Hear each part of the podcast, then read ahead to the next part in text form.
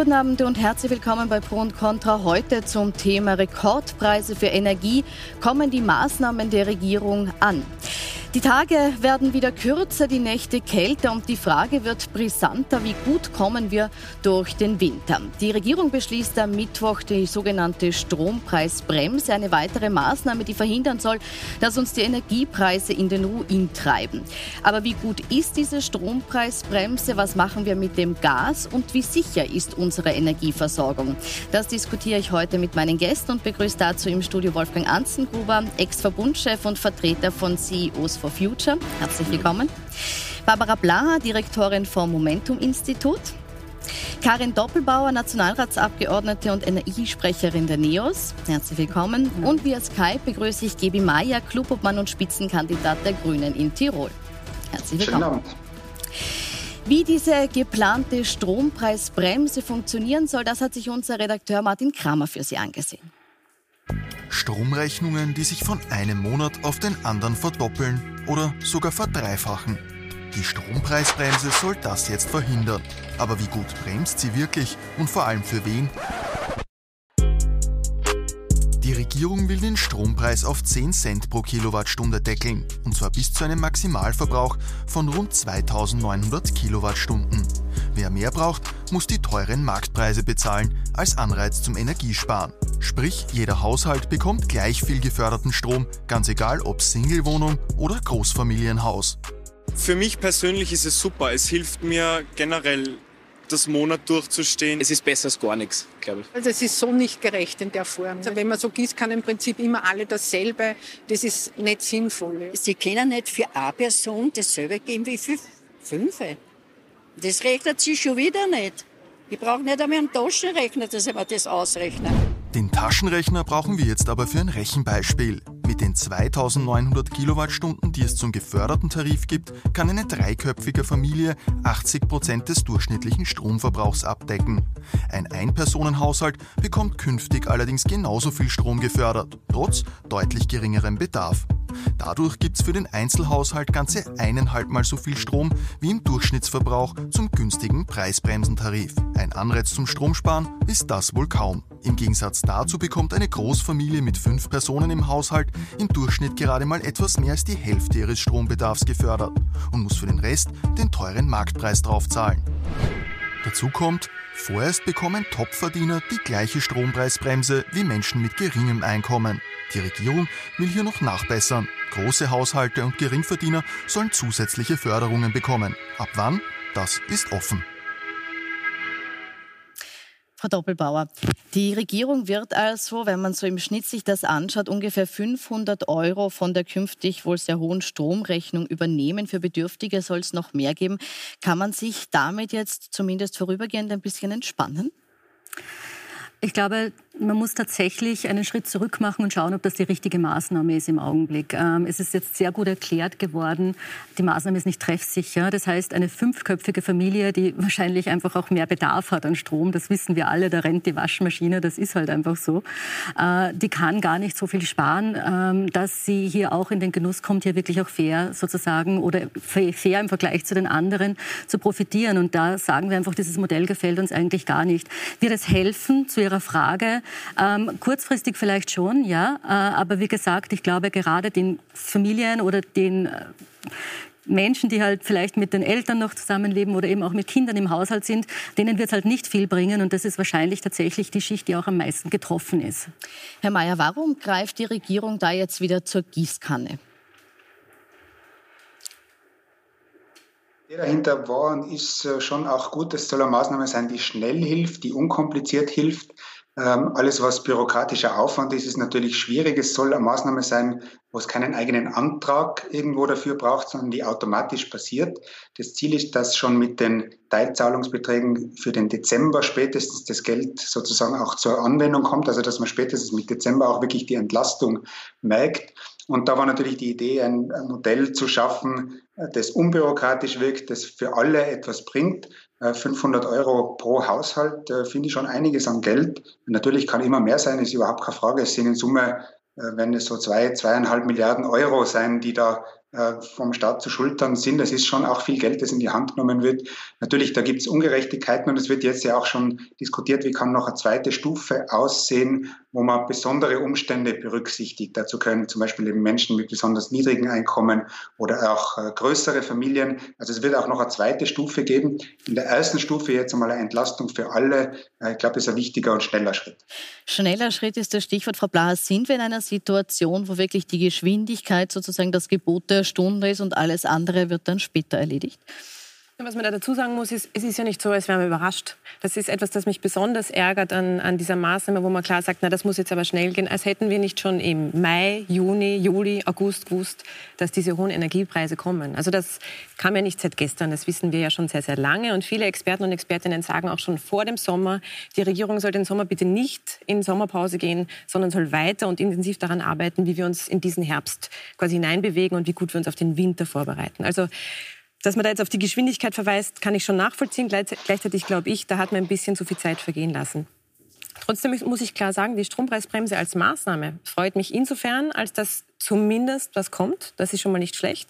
Und auch klar ist, es ist endlich einmal eine Maßnahme, die direkt inflationsdämpfend wirkt, also die Preise senkt. Auch nicht schlecht. Aber man hat, glaube ich, ein bisschen versäumt, und da werden wir sehen, was noch nachgereicht wird. Da bin ich schon sehr gespannt auf die genauen Pläne der Regierung. Man hat ein bisschen versäumt, das einerseits sozial gerechter zu gestalten. Mhm. Da höre ich jetzt, da wird noch nachgebessert. Auf der anderen Seite hätte ich mir gewünscht, gerade mit grüner Regierungsbeteiligung, dass man klimapolitisch hier auch ein richtiges Signal setzt. Also, dass wir klar sagen, okay, waschen, die Waschmaschine, der Kühlschrank, alle Dinge, die jeder von uns jeden Tag braucht, die müssen für alle leistbar sein. Aber jemand, der wirklich im äh, Luxusverbrauch unterwegs ist, muss seinen Indoor-Pool echt nicht mehr heizen. Der mhm. soll bitte mehr zahlen.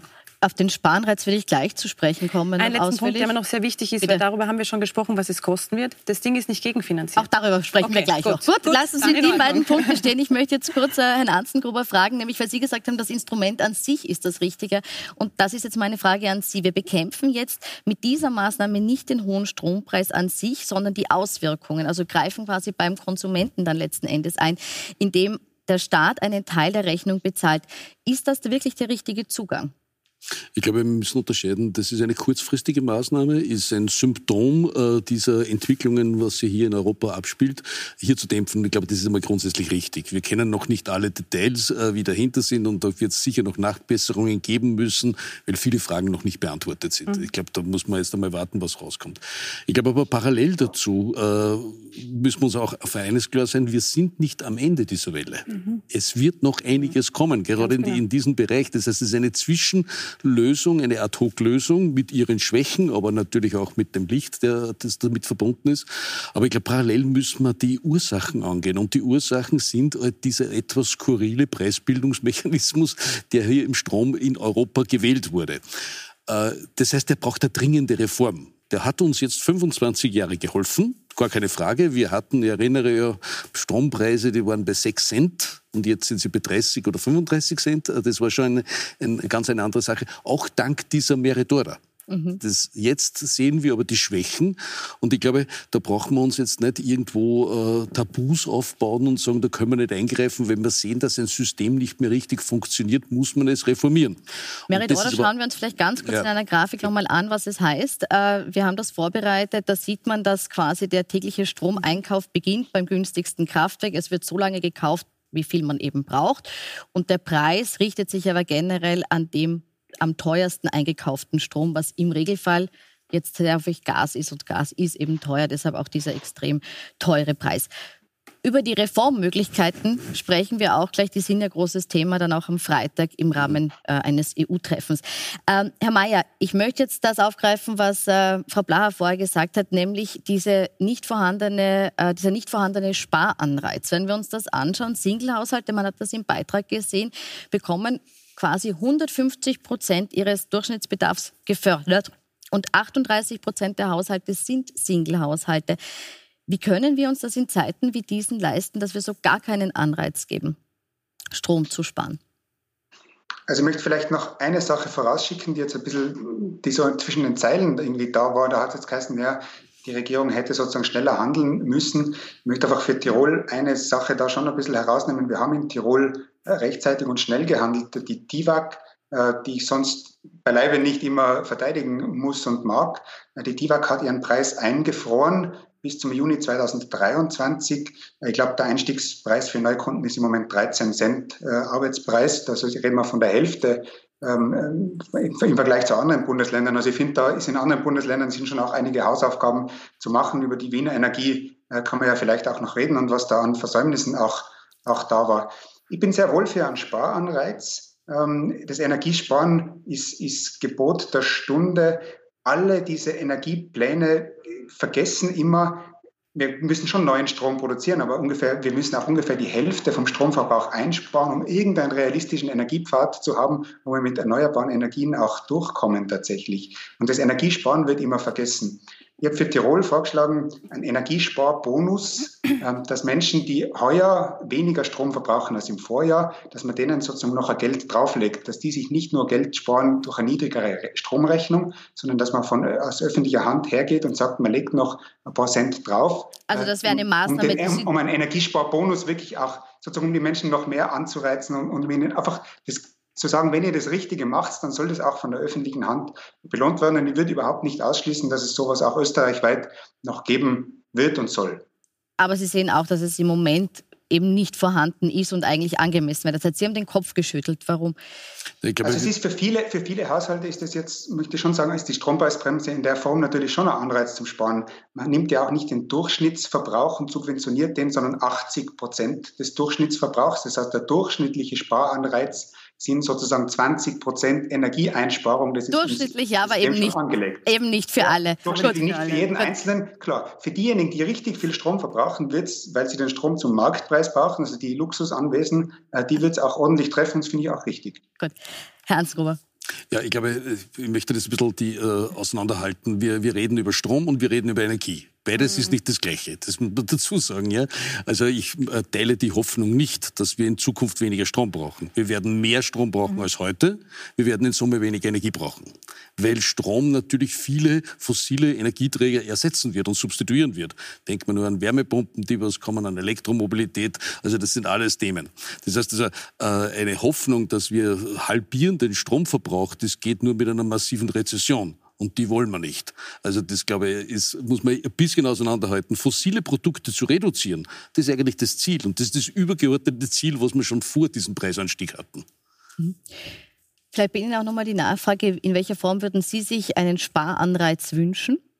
Ja, ich äh, habe gerade überlegt, ähm, ob Sie in Tirol meine Pressekonferenz letzte Woche gesehen haben zu dem Thema. Wir haben tatsächlich auch äh, gesagt, dass der wichtigste Punkt, ähm, und deswegen greifen wir eben auch ähm, sehr, sehr, sehr, also deswegen finden wir auch die Vorschläge der Bundesregierung im Augenblick auch wirklich nicht so gut, dass der wichtigste Punkt tatsächlich Sparen wäre.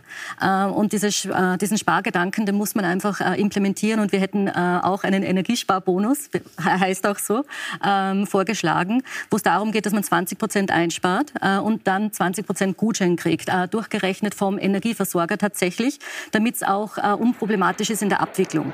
Das heißt, recht schnell, recht treffsicher, dann am Jahresende, wo dann alle die große Angst vor den Nachzahlungen haben, wird es einfach abgezogen. Mhm. Das heißt, ein sofortiger Anreiz, um hier weniger, ähm, und das übrigens hätten wir für Gas vorgeschlagen, äh, und bei Strom wären wir tatsächlich hergegangen und hätten gesagt, halbieren wir mal die Mehrwertsteuer und schauen hier, dass einfach die Kosten mal nach unten kommen, um eben auch inflationsdämpfend zu arbeiten, wie es auch mhm. hier schon gesagt worden ist. Mhm. Vielleicht darf ich da ganz kurz äh, einhaken, weil die mhm. Idee habe ich tatsächlich letzte Woche bei der Pressekonferenz durchaus verfolgt. Ja. Das Problem beim Senken der Mehrwertsteuer ist natürlich, dass es ja wirklich Gießkanne, wie es im Lehrbuch steht. Also mhm. wirklich Gießkanne, wie es im Lehrbuch steht, mit dem Zusatz, dass jene, die besonders viel verbrauchen, besonders viel davon haben. Also habe ich 1000 Euro Gasrechnung, kriege ich ein paar hundert Euro. Hm? Habe ich ganz eine kleine Gasrechnung, kriege ich viel weniger. Also ich habe hier genau das Gegenteil von dem, was ich möchte. Ich subventioniere die, die wirklich viel verbrauchen. Finde ich eine nicht so gute Vorstell äh, Idee.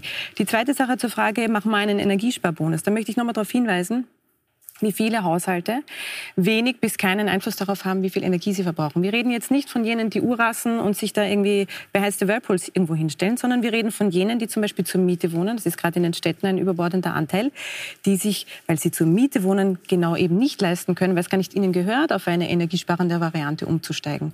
Ich lade alle herzlich ein, einmal in den Gründerzeitvierteln dieser Stadt spazieren zu gehen und sich anzusehen, in welchem Zustand die Häuser sind. Die sind schlecht saniert, schlecht gedämmt, in einem wirklich schlechten Zustand dort sitzen Menschen mit ganz geringem Einkommen, die sich keine bessere Wohnung leisten können. Denen zu sagen, naja, du kannst leider keine Energie sparen, weil leider dein Vermieter hat deine Wohnung nicht gut hergerichtet und du heizt beim Fenster raus, du kriegst keinen Bonus.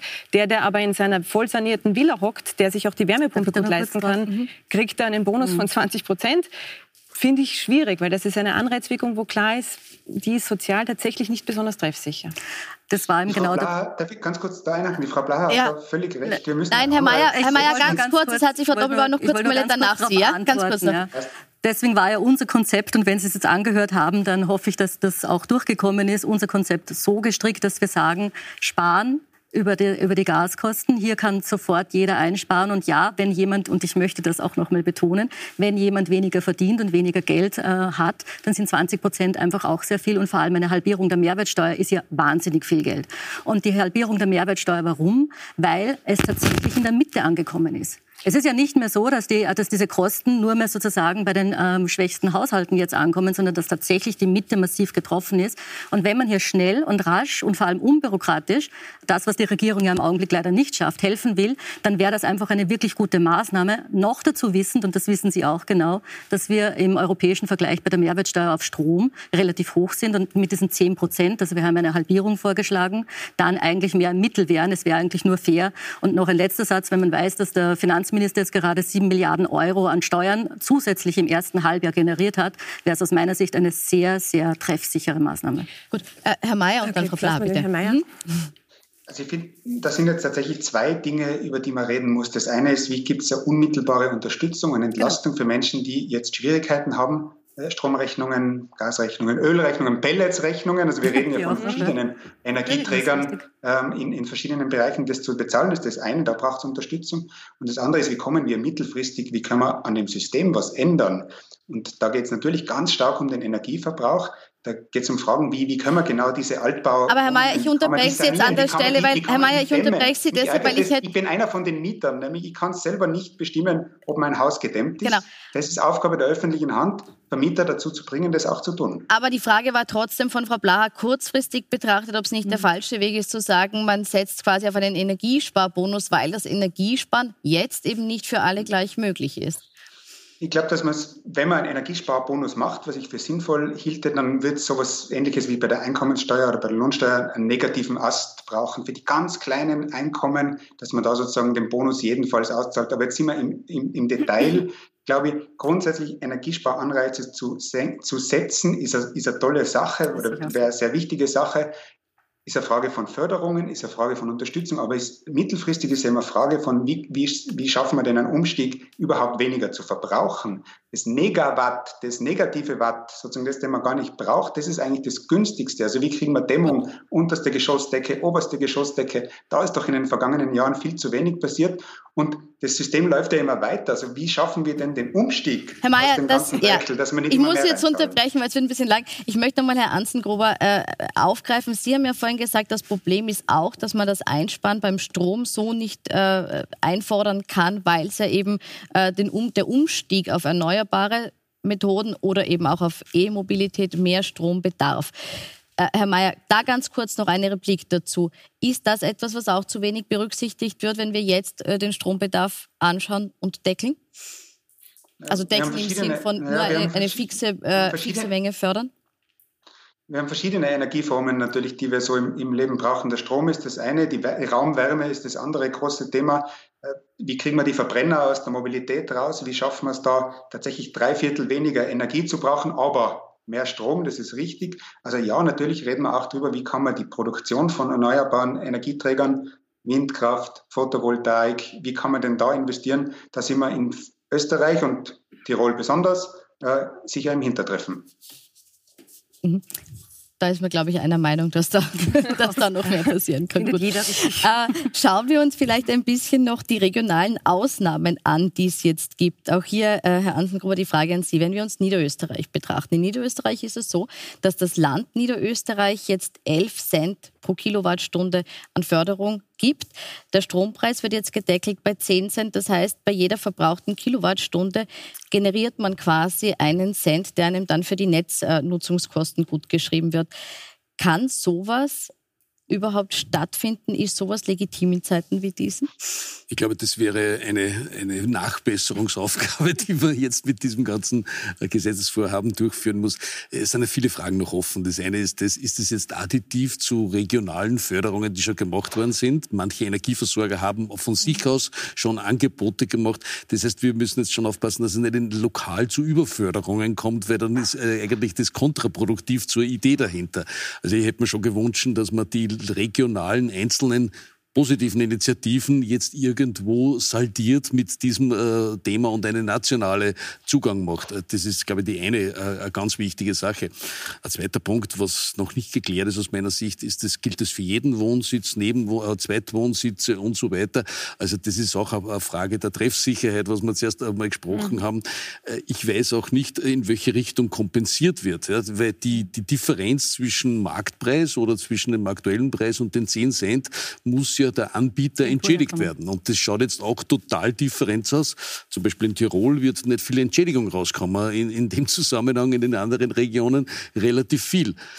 Das, ist, das sind viele Details noch offen, die aber schon von der Wirksamkeit einen Einfluss haben werden mhm. in weiterer Folge. Die auch schon diskutiert werden. Herr Mayer, da noch mal kurz anschließend eine Frage an Sie. Jetzt ist angesprochen worden, in, in unterschiedliche Regionen fließt dann unterschiedlich viel äh, Fördergeld. Tirol zum Beispiel hat einen relativ niedrigen Strompreis aktuell. Das heißt, da würde wenig Geld hin hinfließen. Und äh, der ÖVP-Spitzenkandidat Anton Matle hat gesagt, er will mit dem Bund um andere Leistungen verhandeln weil es eben da wenig gibt. Sollen wirklich auch Haushalte Hilfen bekommen, die eben gar nicht betroffen sind von diesen massiv steigenden Strompreisen? Also man muss auch innerhalb von Tirol natürlich differenzieren. Es gibt auch in Tirol Stadtwerke, Wörgl, Imst, Kufstein, die ja ähnliches Problem haben jetzt wie viele Energieversorger, weil sie selber nicht so viel Produktion haben, wie sie Strom brauchen. Äh, bei der DIVAG schaut es eben so aus, dass man äh, landespolitischer Vorgabe gemacht hat. Für den Strompreisdeckel ist ja schon insgesamt der Deckel auch vorgesehen, dass, Strom, dass Energieversorger nicht beliebig den Preis anheben können, damit sie dann möglichst viel Förderung äh, kassieren. Aber natürlich werden wir auch über einen regionalen Ausgleich äh, reden müssen in irgendeiner Form. Ich glaube aber, in Summe muss man schon sagen, wir sitzen da alle zusammen in einem Boot. Gell? Und wir müssen irgendwie jetzt einmal durch diesen Winter durchkommen, Zeit haben, das System auch gut und neu aufzustellen. Da wird es auch Solidarität brauchen. Nicht alles wird wahrscheinlich ganz gerecht sein. Aber wir sollten uns natürlich, das muss Ziel jeder Politik sein, auch darum bemühen, dass es auch zwischen den Regionen und Energieversorgern gerecht hergeht. Es muss gerecht hergehen. Frau Blaher, da komme ich nochmal zurück äh, zu dem Punkt, den Sie vorhin angesprochen haben. Die Strompreisbremse wird, so ist aktuell berechnet, 2,5 Milliarden Euro kosten. Sie haben jetzt schon angesprochen, das muss auch bezahlt werden. Wer soll es Ihrer Ansicht nach bezahlen oder wie soll es bezahlt werden? Äh, wie viel es wirklich wird, wissen wir nicht. Wir lesen 2,5. Äh, Gibi Meier hat vorher gesagt 2, 2,2. Also wir, die, die Details sind nicht klar. Was auch am schwankenden was, Preis liegt, je nachdem, wann man gerade drauf genau, Ja. Werden wir dann sehen, wenn das Ding am Tisch liegt und wir konkret was haben, worüber wir sprechen können. Klar ist aber auf jeden Fall, es wird was kosten und es wird nicht wenig kosten. Und momentan ist offensichtlich der Plan, quasi wir stecken uns das Geld in der eine Hosentasche hinein und holen es aus der anderen wieder heraus, weil wenn ich höre, der Staat wird das zahlen, dann müssen wir schon noch mal klar sagen, der Steuerzahler, die Steuerzahlerin wird das zahlen. Und wenn ich weiß, dass von zehn Steuereuros acht aus Arbeit und Konsum kommen, dann sind das vor allem einmal wir alle, die diese Strompreisbremse bezahlen und niemand sonst. Das ist die eine Sache. Wenn ich dann aber gleichzeitig sehe, dass es gerade bei den Energiekonzernen derzeit Übergewinne gibt, die Kasse dermaßen klingelt, dass es nur so scheppert, dann stellt sich hier schon noch die Gerechtigkeitsfrage und klar die Frage, warum folgen wir nicht den diversen Empfehlungen, etwa von der EU-Kommission, etwa vom UN-Generalsekretär, folgen dem Beispiel vieler anderer Länder, denken wir an Griechenland, an Großbritannien, an Belgien, an Rumänien und so weiter und sagen, okay, diese zufälligen Übergewinne in einer exorbitanten Größenordnung schöpfen wir ab und finanzieren damit jene Unterstützungsmaßnahmen, die wir brauchen bei den Familien, bei den Alleinerzieherinnen, bei den Pensionistinnen, bei all jenen, die jetzt diese hohen Energierechnungen nicht mehr da stemmen. Müssen wir den Weg gehen? Müssen wir, sind wir an dem Punkt, wo wir sagen, okay, die, die jetzt zu viel verdienen, müssen einfach im Sinne der Solidarität jetzt auch Übergewinne eben abgeben? Ich, mich würde wirklich brennend interessieren, wie man Übergewinne überhaupt definiert. Also was genau ist tatsächlich ein Übergewinn in dem Zusammenhang? Na, ich habe tatsächlich auch äh, von sehr vielen Ökonomen jetzt wirklich keine klare Antwort darauf gefunden. Und unser Zugang ist, ähm, ist, ist tatsächlich ein anderer, dass wir sagen, ähm, Gewinne sind jetzt da. Ähm, und ja, ähm, manche Unternehmen machen sehr hohe Gewinne. Aber was wir tatsächlich brauchen würden, wäre ein ganz, ganz rascher Ausbau der erneuerbaren Energie. Ähm, wir haben dazu auch ähm, einige Vorschläge gemacht und wir wären tatsächlich dafür, dass diese, wenn es dann definiert ist, was ist denn genau ein Übergewinn in dieser Phase und wie kann das genau durchgerechnet werden, dass es nicht zum Schaden auch des Unternehmens ist, dass diese Summen tatsächlich in den Ausbau der Erneuerbaren investiert werden, dass es so festgelegt wird. Dann haben wir nämlich alle was davon und hoffentlich auch sehr schnell günstigere Preise. Ist diese Definition von Übergewinn, ist das so schwer? Na, ich glaube, es ist, es ist nicht eine ganz leichte Übung, aber ich das möchte auch ein bisschen präziser äh, sein, äh, als was man da immer sagen, Übergewinne. Zum Beispiel Deutschland, da bist du wesentlich konkreter und spricht von Zufallsgewinn. Ja. Das ist ganz was, anderes, was anderes Übergewinn, weil da werden wir uns die Schwierigkeit äh, stellen, was ist ein Übergewinn, wo ist die Referenz? Das ist einmal die eine Sache. Aber ich glaube, das ist auch nichts, keine neue Erfindung. USA hat Ende der 70er Jahre hat sie das bereits schon gemacht. Und das ist jetzt nicht ein planwirtschaftliches äh, Staat, der dort ist. Und ich glaube, es ist durchaus legitim. Es gibt in Krisen Zufallsgewinne. Und ich glaube, es ist ein legitimer Anteil, hier einen Anteil zu nutzen und äh, zu machen. Das kann man nicht jetzt über die, alles über einen Kamm scheren. Da bin ich schon dabei. Da muss man einen Stromsektor anders sehen als einen Gassektor, als einen Ölsektor oder anderen. Aber ich sehe ja so, dass zum Beispiel auch Hackschnitzel oder Holztarre geworden ist. Und ich muss mal sagen, was, was hat das Gas dort äh, zu suchen, dass jetzt dort plötzlich ein Anstieg da ist? Also da gibt es schon auch gewisse Dinge, die also hier stattgefunden haben, wo es Profiteure der Krise gibt. Ja. Das muss man klar sagen. Gleichzeitig, äh, wie Sie richtig sagen, Herr Anzengruber, man kann das sehr differenziert, aber schon ganz klar beurteilen als, okay, da gibt es Profiteure der Krise, da gibt es Profiteure, die jetzt im Windschatten des Ukraine-Kriegs Mörderprofite machen. Und auf der anderen Seite sehen wir aber, dass der Durchschnittsbürger, die Durchschnittsbürgerin sich nach der Decke strecken muss und den Euro wirklich schon jetzt dreimal umdrehen muss. Wir sind auch in also vielen anderen Ländern, ganz, ganz kurz einmal, wir sind auch in vielen anderen Ländern, nicht nur in den USA als historisches Beispiel, denken wir etwa auch an äh, Margaret Thatcher. Auch die hat Übergewinne besteuert in einer gewissen Phase. Und wir sehen ja auch, und das müssen, da müssen wir uns auch mal ehrlich sein, ob wir wollen oder nicht, wirtschaftlich gesehen sind wir Kriegspartei. Und dann ist natürlich die Frage, ja, wenn wir sagen, Sanktionen passt, ähm, Waffenlieferungen passt, dann ist natürlich die Frage, wie gehen wir um mit den Verwerfungen, die das produziert. Und da sehe ich nicht ein, dass die Kosten für diesen Krieg ausschließlich die normalen Leute tragen, während Konzerne Mördergewinne einfahren. Also da stellt sich ganz schnell einmal die Solidaritätsfrage und auch die Frage von, was haltet eine Demokratie aus und wie lange tragt es das? Mhm.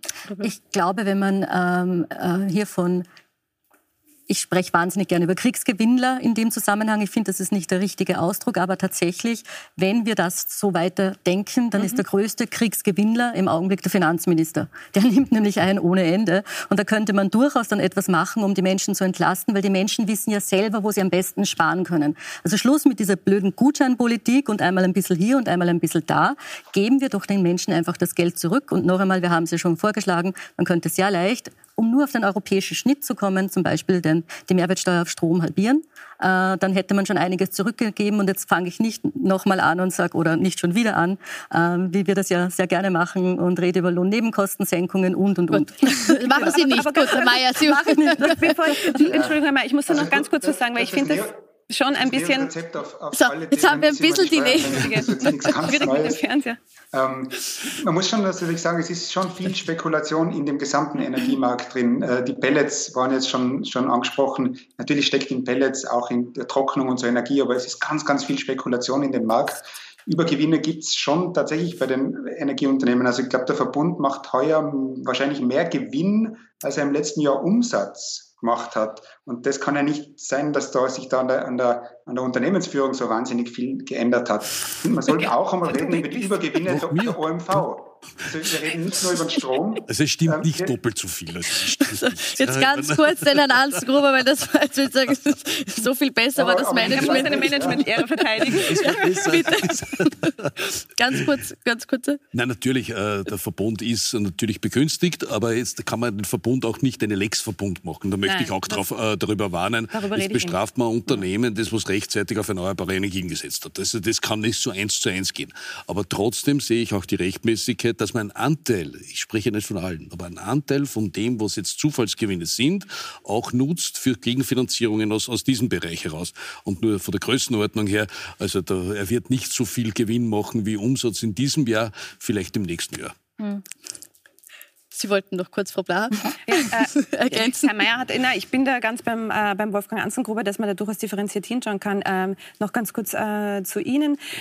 Ich weiß schon, Ihr Lieblingsgegner ist der Finanzminister, egal welcher Couleur. Gleichzeitig äh, habe ich mit dem Bild so ein Problem, weil es tut so, als würde der Finanzminister uns alle aussackeln, würde sich das dann in sein eigenes Geldbörsel backen und, äh, weiß ich nicht, sich nach auf die Bahamas absetzen. Das ist ja nicht der Fall. Der Finanzminister ist ja in dem Fall ein, äh, sozusagen eine Behörde, die schon noch dafür zuständig ist, diverse Dinge zu bezahlen. Denken wir an all die Sozialtransfers, denken wir auch an all die Dinge, die wir jetzt auch an Mehrkosten tragen müssen. Wir haben valorisierte Sozialleistungen, Gott sei Dank. Die Pensionen werden nachrücken müssen. Wir haben auch ein Ort hoffentlich ein ordentliches Plus an Personalkosten im öffentlichen Dienst. Also, dass wir immer nur schauen, was ist die Einnahmenseite, aber nicht schauen, was ist die Ausgabenseite, bin ich schon sehr gespannt, wie die Energiekosten im öffentlichen Bereich sich entwickeln werden. Weil diese Häuser heizen wir ja auch. Das ist tatsächlich ein bisschen unlauter und ärgert mich, wenn wir über Steuereinnahmen sprechen. Da müssen wir auch darüber reden, was geben wir aus. Und wir müssen auch noch äh, darüber reden, äh, was Sie schon angesprochen haben, nämlich wie gut ist unsere Energieversorgung aufgestellt, wie gut geht es unseren Energieversorgern. Das machen wir gleich nach einer ganz kurzen Pause.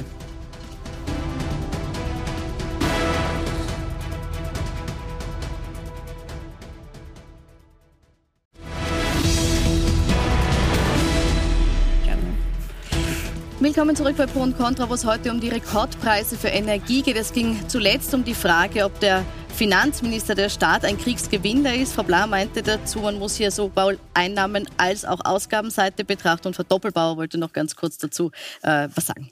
Ich wollte nur sagen, Fakt ist, dass der Herr Finanzminister im ersten Halbjahr sieben Milliarden Euro mehr an Steuern eingenommen hat. Und ja, es gibt tatsächlich mehr Ausgaben, die zu bewältigen sind. Aber auch da würde ich mir wieder wünschen, dass sie sehr viel treffsicherer gestaltet sind, wie sie im Augenblick werden. Das haben wir ja am, ähm, am Anfang schon gesehen. Gut, dann möchte ich zum nächsten großen Thema kommen. Das ist das Thema Gas. Das ist im Moment noch nicht unmittelbar betroffen von dieser Strompreisbremse, die die Regierung beschlossen hat. Es ist zwar angekündigt äh, von Bundeskanzler Karl Nehammer, dass es auch dafür eine Unterstützung geben soll. Wie die ausschaut, ist nicht klar. Und IHS-Chef Klaus Neuss hat im Ö1 Mittagsjournal gesagt, ich denke, es wäre gut, jetzt einmal zu sagen, es ist genug. Haushalte, die mit Öl oder Gas heizen, sollten dem Markt überlassen werden. Frau Doppelbauer, ist das etwas, was was man in Zeiten wie diesen, angesichts auch der Tatsache, dass eben nicht jeder seine äh, Heiz Form selbst auswählen kann. Ist das nicht zynisch? Ich glaube, das ist genau der Punkt. Sie können sich ja nicht aussuchen, wenn Sie jetzt in einer Wohnung, in einer Mietwohnung zum Beispiel wohnen, wo mit Gas geheizt wird. Und noch einmal bei Gas ist es aus meiner Sicht äh, der wichtigste Punkt sparen, sparen, sparen. Also da wäre unser Modell, dieses 20 Prozent Einsparung und dann ein 20 Prozent Gutschein zu bekommen, das bezieht sich tatsächlich auf Gas, weil diese 20 Prozent, die müssen wir rausbekommen aus dem Mix so schnell wie möglich. Und das wäre hier äh, wirklich eine sehr, sehr rasche Maßnahme, die umgesetzt werden könnte könnte. Also ich finde es tatsächlich zynisch, äh, so zu argumentieren. Und Aber jetzt muss ich brechen kurz. Ja? Sparen, sparen, sparen beim Strom, damit das Gas nicht mehr in den Strompreis reinspielt. Habe ich es jetzt Bei, richtig verstanden? Beides, nein. Aber beim Gas tatsächlich kann man in den Haushalten äh, sehr gut sparen, kann man auch in den Firmen sehr gut sparen.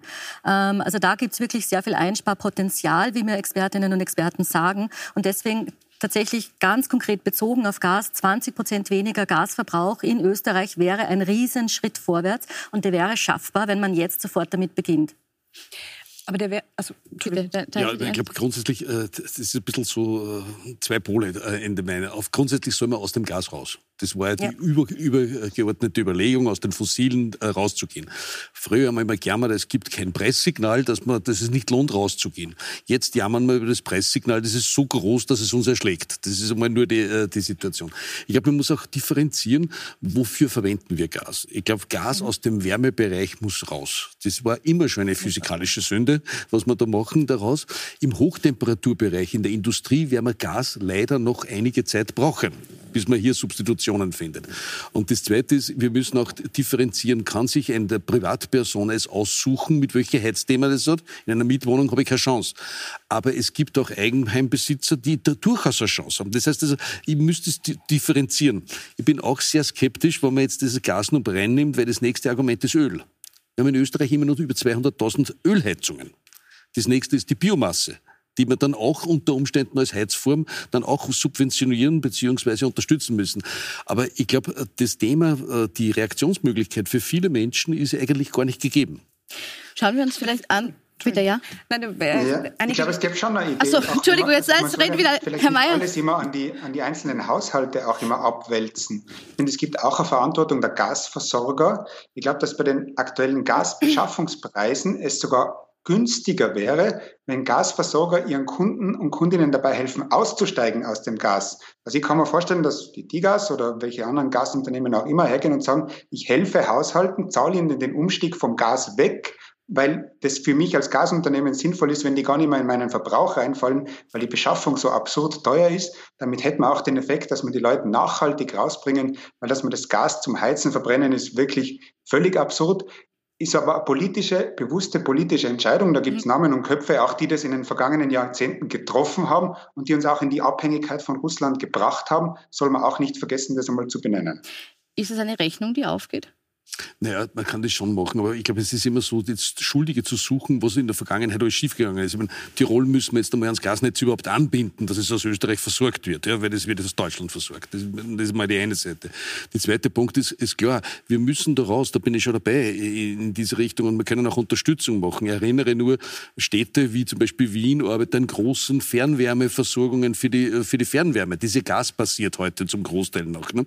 Also so Kommunen können da schon äh, was leisten, aber der Einzelne hat relativ wenig Reaktionsmöglichkeit in einer Mietwohnung zum Beispiel. Schauen wir uns ja ganz kurz die Preise an. darf, ich, ja, hm, darf ich ganz kurz nur die Preisentwicklung herzeigen? Ich bin dann gleich bei Ihnen. Nämlich, äh, wir haben natürlich alle mitbekommen, dass in den letzten Tagen sich Turbulentes abgespielt hat beim Gaspreis. Aber auch wenn wir so ein bisschen einen längeren Betrachtungszeitraum anschauen, das haben wir als Grafik vorbereitet, sieht man, dass seit 2021 da eben eine steile Aufwärtsbewegung äh, sichtbar ist. Hier sieht man es. Ähm, Frau Blacher, und da ist es meine Frage, wie lang kann und soll der Staat das kompensieren oder hier eingreifen in die Preisbildung? Das Problem, das wir jetzt hier haben, Preissignale wurde schon mehrmals genannt. Das Problem, das wir hier haben, eine Million Menschen heizen in Österreich mit Gas. Das heißt, wenn die ihre Wohnung im Winter warm halten müssen, müssen die auf Gas, äh, Gas zurückgreifen. Und die allermeisten davon, Eigenheimbesitzer wurden genannt, aber das ist die Minderheit. Die allermeisten davon wohnen zur Miete. Vor allem zum Beispiel in Wien, wo ganz klar ist, der Einzelne, da kann das Preissignal durch die Decke schießen, was es ja ist. Er, er kann sich am Kopf stellen. Was soll er denn machen? Er kann es nur bezahlen. Aber das heißt, also, wir brauchen hier auch einen, das eine heißt, Förderung, Unterstützung, das heißt, Auf der einen Seite brauchen wir eine Gaspreisbremse, auf jeden Fall für alle Privathaushalte, wo klar ist, die selber besitzen die Nummer nicht, die können nur die Gasrechnung zahlen. Das ist der eine Punkt. Der zweite Punkt aber, und der ist mir ganz wichtig, dass wir die Klimapolitik deshalb nicht beim Fenster rausschmeißen, sondern ganz klar sagen, da bin ich ja auch bei meinen Mitdiskutantinnen, Gasverbrauch müssen wir reduzieren, wo es nur irgendwie geht, auch dort, wo mir die Gastherme selber nicht gehört. Das heißt, Grundverbrauch, okay, alles drüber, Marktpreis, damit ich eben nicht das Fenster aufmache und außerheiz. Mhm. Also es muss ein Preissignal geben, aber ich kann bei den Gaspreisen, wir haben es in der Grafik gerade gesehen, dem Privathaushalt nicht sagen, ach so, der Gaspreis hat sich verachtfacht, viel Spaß mit deinem Preissignal. Ja? Also es funktioniert nicht. Mhm. Vielleicht eine Frage noch anschließend zu diesem Gaspreis. Wenn wir uns die Entwicklung anschauen, gibt es da einen natürlichen Deckel? Ist das was, was jetzt in der Form weiter steigen kann? Und wenn ja, wie lange? Ich glaube, er kann schon lange weiter steigen. Meine, das ist jetzt ein bisschen eine politische Frage, die was dahinter steht. Es mhm. ist ein klassischer Angebots-Nachfragemarkt und der funktioniert ja. Leider funktioniert er so jetzt. Ja. Das ist ganz einfach. Wir müssen sehen immer, und dass der den Strompreis beeinflusst, ich glaube, das haben wir jetzt mittlerweile auch alle begriffen, weil in etwa das doppelte Preis vom Gas ist der Strompreis. Ganz einfach. Es ist relativ einfach zu rechnen, äh, was hier passiert. Ich glaube, es wäre vielleicht ein politischer Zugang, einmal sagen, wenn wir, und ich bin dafür, Sanktionen machen, dann sollte man doch irgendwo auf der westlichen Welt einen Schulterschluss haben und vielleicht auch mit den USA oder mit den Fracking-Gasanbietern reden und jetzt auch billigeres Gas rüberzubringen. Ich meine, das wäre ja einmal eine, eine europäische Initiative äh, zu haben. Nur, ich sehe äh, das Spiel, Gasleitung gesperrt, Gasleitung offen, das wird, wird uns die nächsten Jahre begleiten. Das wird jetzt nicht morgen vorbei sein. Und die ganze Konzentration, die man jetzt hat auf diesen Winter, ich frage mich, was tun wir im nächsten Winter? Ja, bist du ja, da geht's von vorne mhm. wieder los, die Sache. Da sind die Speicher leer. Und es geht das Rennen wieder von vorne los. Und ich glaube, so, so, so nahe der Winter ist, aber es gibt eine Zeit danach auch. Den Winter werden wir schon irgendwie überstehen. Aber die, die Frage, wie geht's weiter? Und ich würde nicht ausschließen, dass man weitere Kapriolen sehen, die was Gas in die Richtung von 300, 400 Euro die Megawattstunde gibt. Mhm. Und das ist dann genau der Preis, wo klar ist, irgendwann bricht's. Also da, damit kann ich Privathaushalte nicht alleine lassen. Das wird sich hinten und vorne nicht ausgehen. Also da kann ich auch als Regierung nicht sagen, äh, da schaue ich mal zu oder warte. Das heißt, das sind in Wirklichkeit Dinge, wo man jetzt schon die Zeit nutzen könnte, um etwas zu entwickeln, das sozial gerecht ist, klimapolitisch auch äh, treffsicher und vor allem gegenfinanziert. Also wenn man sich jetzt hinsetzt und sich darum kümmert, damit man dann auch für den nächsten Winter gut gerüstet ist, mit verschiedenen Szenarien. Ja, Worst Case, es ist extrem teuer hm, oder eben wir kommen gerade so durch. Wunderbar, dann braucht man das Instrument nicht auspacken. Aber das zu entwickeln wird dringend notwendig sein und da würde ich keinen Tag länger warten dieser turbulente Preis, also diese turbulente Preisentwicklung, dieser, dieser verrückte Markt, der hat uns vor knapp eineinhalb Wochen einen riesigen Schreck eingejagt. Alle Wienerinnen und Wiener haben ein bisschen gezittert, was die Versorgungssicherheit betrifft. War das Problem, das wir da rund um die Wienenergie gesehen haben, ausschließlich diesem verrückten Markt zuzuschreiben oder sehen Sie da auch Managementfehler bei der Wienenergie? Also ich bin jetzt kein Insider, was, was Wien Energie betrifft, also dass ich alle internes kenne. Aber so wie es sich mir darstellt, war eine Entwicklung, die stattgefunden hat, die schwer zu erwarten war und schwer abzuschätzen war. Also ich glaube jetzt nicht, dass es große Managementfehler war, aber man hat zu wenig Reserve, zu wenig Potenzial gehabt, um die Liquidität zur Absicherung dieser Börsengeschäfte, wie es üblich ist. Das sind die Spielregeln der Börse. Das ist nichts Neues. Das ist nicht gestern eingeführt worden. Ja. Aber eine skurrile Situation, was ich noch nie gesehen habe auf die Energiemärkte, und ich kenne jetzt die auch schon mehr als 20 Jahre, äh, dass also innerhalb eines Tages der Strompreis um 60 Prozent steigt und der Gaspreis nicht mitwandert, das wäre ja die Gegenposition in Wien gewesen. Da kann man natürlich immer sagen, es ist alles möglich, ja. Das, auf sowas muss man sich einstellen. Aber daraus, das war, muss man überprüfen, was jetzt dann wirklich der Fall ist. Gar keine Frage, Rechnungshof ist alles legitim, was man hier macht. Aber da unterstelle ich dem Management nicht, also hier äh, große Fehler oder Zockerei gemacht zu haben in dem Zusammenhang. Frau Doppelbauer, also die Fehler, die Fehler Entschuldigung, Frau Doppelbauer hat sich kurz gemeldet, dann Sie, Herr Mayer, ja?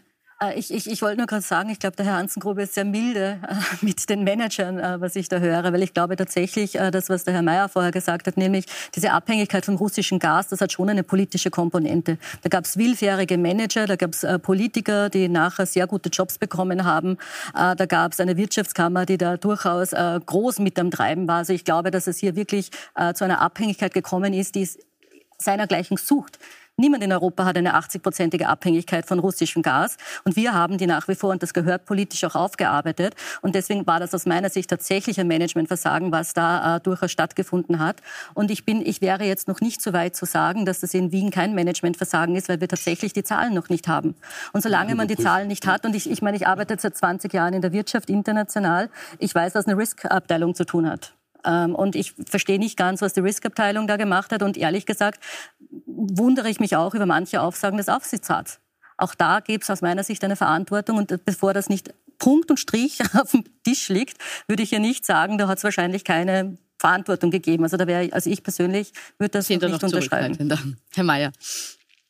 Ja, ich habe schon auch noch immer die Bilder im Kopf, als äh, Wolfgang Schüssel mit Wladimir Putin in, am, am Arlberg Skifahren war. Und das war nicht nur 2001 zur Ski-WM, sondern das hat sich auch nach 2014 ja noch äh, weitergespielt in großen Teilen der Politik. Ich meine, politische Parteien haben Freundschaftsverträge abgeschlossen etc. Aber Wien Energie muss man schon auch noch, ich finde schon eine Dimension hat diese Geschichte schon auch, die mich sehr betroffen macht. Es wurde offenbar fehl spekuliert oder fehl eingeschätzt, jedenfalls, bewusst, unbewusst, keine Ahnung, wird schon nicht Absicht gewesen sein, hoffe ich. Aber wie lang man versucht hat, vor der Öffentlichkeit geheim zu halten, wie viele Nachschüsse es da braucht, wie lang man, also das finde ich einen demokratiepolitischen Skandal. Wir reden ja von Summen im Milliardenbereich, die im Notrecht und keine Ahnung was, mit welchen Konstruktionen da vergeben worden sind. Und man hat gehofft, dass die Öffentlichkeit nie draufkommen wird. Und wenn man es nicht draufkommen wird, dann sei es nie passiert. Also ich finde, es ist schon auch ein demokratiepolitischer Skandal in der Wien Energie insgesamt drin, den man auch aufarbeiten sollte. Also der ja auch politisch gearbeitet wird. Herr Mayer, da anschließend noch eine Frage, weil das ist so ein bisschen die Gegenposition der Wien Energie gewesen, dass sie gesagt hat, umgekehrt hat auch der Bund oder die Bundesregierung versäumt, einen Schutzschirm rechtzeitig aufzuspannen. In Deutschland ist das passiert, dass genau für solche Fälle ein Schutzschirm gemacht wurde. Ist das ein Vorwurf, den Sie gelten lassen? Hätte man hier früher auch dieses Sicherheitsnetz spannen müssen für Energieversorger? Also ich jetzt nicht in allen Details äh, befasst. Ich höre, äh, man hat die Idee, einen Schutzschirm eingefordert zu haben, hat man sich im Nachhinein entwickelt. Also die Wien Energie hat jetzt auch nie vorher darum gebeten. Andere Energieversorger haben das mit ihren Banken zustande gebracht. Die haben das Geld, wo nötig, auch von den Hausbanken äh, sich leihen können. Also irgendwas muss schon an der Geschichte dran sein, was in Wien jetzt anders war als, als im Rest von Österreich. Als ich bin auch da nicht in allen Details drin, aber mich wundert es schon, wie man doppelt so viel Strom an der Börse verkaufen kann, wie man selber produziert. Also das fällt ja auch dem Laien auf, dass das irgendwie nicht funktionieren kann. Da möchte Herr Hansengruber noch also, kurz was dazu sagen. Schauen Sie sich die Zahlen an. Ich meine, äh, wirklich ein bisschen Bilanz lesen, wird helfen in dem Zusammenhang. Ja? Also die Wien Energie hat vier Terawattstunden draußen gehabt im, im Future-Bereich und hat einen Verbrauch von sechs Terawattstunden. Also das ist zwei Drittel vom Verbrauch. Also das ist, ein bisschen die Kirche im Dorf halten. Ne? Das ist die eine Sache. Gar keine Frage. Ich rede nicht über politische Verantwortung, ich rede nicht über Kommunikationsthemen. Da, da gibt es sicher Raum für Verbesserung. Gar keine Frage, ganz milde ausgedrückt. Ja. Aber ich sage nur, dieses Thema, ja, man kann immer wieder sagen, falsch eingeschätzt, zu gering geschätzt. Ich sage nur heute, wenn Sie die, die Medien lesen, die Schweiz hat heute in Notverordnung für die AXPO 4 Milliarden Schutzschild gemacht. Ja, also jetzt sagen wir, die Schweizer sind ja auch dumm. Ja, das mag schon sein. In Deutschland hat die KfW einen aufgespannt. 17 Milliarden für die Uniper. Also jetzt auch alles Managementfehler. Bin schon dabei. Ja? Aber äh, trennen wir ein bisschen politische Verantwortung zu Kommunikationsthema und Managementverantwortung. Ich glaube, das Management ist genau das Thema, warum hat man nicht die Liquidität gehabt, das Potenzial. Das kann man hinterfragen. Gut. Frau Blaha, welche, welche Lehren würden Sie sagen, muss man jetzt aus diesem Wien-Energiedebakel ziehen? Also wenn ich mich europaweit umschaue, glaube ich, hat Europa insgesamt ein Thema mit der Frage, wie, wie besichern wir die Nummer, wenn das weitergeht. Äh, wir sehen das ja auch in anderen Ländern. Schweiz wurde schon genannt. Gestern war Finnland draußen mit, wir sparen 10 Milliarden. Also da kommt jetzt jedes europäische Land äh, in, diese, in diese Gasse. Das heißt, hier müssen wir schon langsam uns die Frage stellen, na gut, wie lang marschieren wir noch mit diesem Preisprinzip, mit diesem Börsenprinzip herum? Also wie lange schauen wir da jetzt noch zu? Wäre es jetzt nicht eigentlich höchst an der Zeit, klar zu sagen, wir sehen die Schattenseiten, dass wir diese Grundgeschichte, nämlich Strom, den jeder und jede braucht, an der Börse handeln. Ich gebe dem Herrn Anzengruber recht, das war lang von großem Vorteil. Jetzt sehen wir, es fällt uns ein bisschen am Kopf. Da jetzt weiter zuzuschauen, finde ich fahrlässig. Hier braucht es eine europäische Initiative, wo wir klar sagen, Merit-Ordner als Preisbildungsprinzip, da müssen wir uns was Neues überlegen. Da müssen wir Gas und Strom entkoppeln. Jetzt ist es so, dass ja an diesem Freitag auf EU-Ebene über Lösungen diskutiert wird. Herr Mayer, mit welchen Ergebnissen rechnen Sie auf diesem Energiegipfel? Also das traue ich mich nicht, äh, traue mich ehrlich gesagt nicht einschätzen. Da bin ich ein kleiner äh, Tiroler Lokalpolitiker. ähm, also Dann fange ich anders, was wünschen Sie sich doch?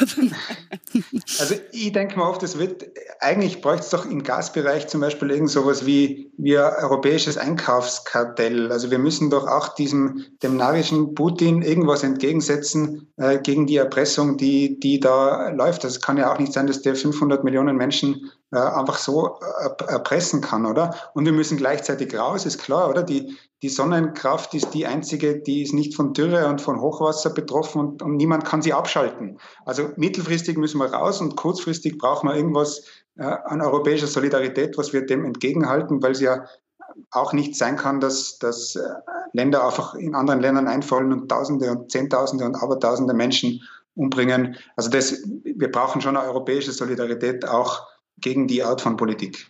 Herr Hansengruber, welche Lösungen erwarten Sie oder welche Maßnahmen, Schritte erwarten Sie? Also ich glaube, vielleicht grundsätzlich, ich gebe Ihnen recht, äh, alles, was Sie gesagt haben, ist richtig, aber wir hätten uns ja vielleicht einmal entschließen können, die Energieagenten auch nach Brüssel zu geben. Das haben wir ja nicht getan. Ja?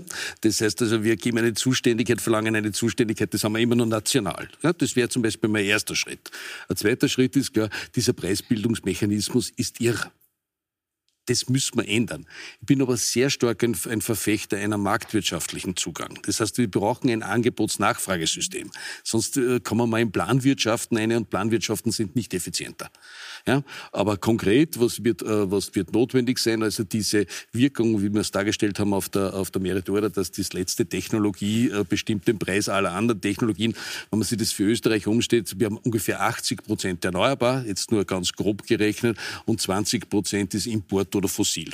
Ja, 20 Prozent bestimmen 100 Prozent des Preises. Also Da gibt es jetzt verschiedene Möglichkeiten.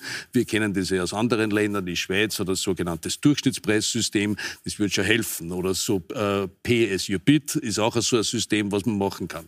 Die fossilen, da, ich will jetzt nicht so sehr ins Detail gehen, aber Dafür die, haben wir auch nicht mehr die Zeit. die hat, hat halt variable Preise drinnen äh, und die Erneuerbaren haben keine variablen Preise oder fast keine und die, die fossilen haben sehr hohe variable Preise. Man Aber muss das trennen. lassen Sie mich abschließend ganz kurz verkürzen noch einmal zu sagen, glauben Sie, dass äh, mit diesem Freitag das Merit-Order-Prinzip in seiner jetzigen Art und Weise dann Geschichte ist? Ja. Weil wir haben die, alle haben die Dosen derzeit. Das aber nur eines, vielleicht die Hoffnung, dass die Wirkung sofort eintritt, die ist nicht begründet. Das wird ein Jahr dauern. Ja. Die Preise der Zukunft sind draußen. Das ist gekauft und verkauft worden. Gut, das ist jetzt kein schönes Schlusswort. Es ist es trotzdem das Schlusswort. Ich bedanke mich bei Ihnen für diese sehr spannende und aufschlussreiche Diskussion. wünsche Ihnen noch einen schönen Abend auf Puls 4 und Puls 24. Danke.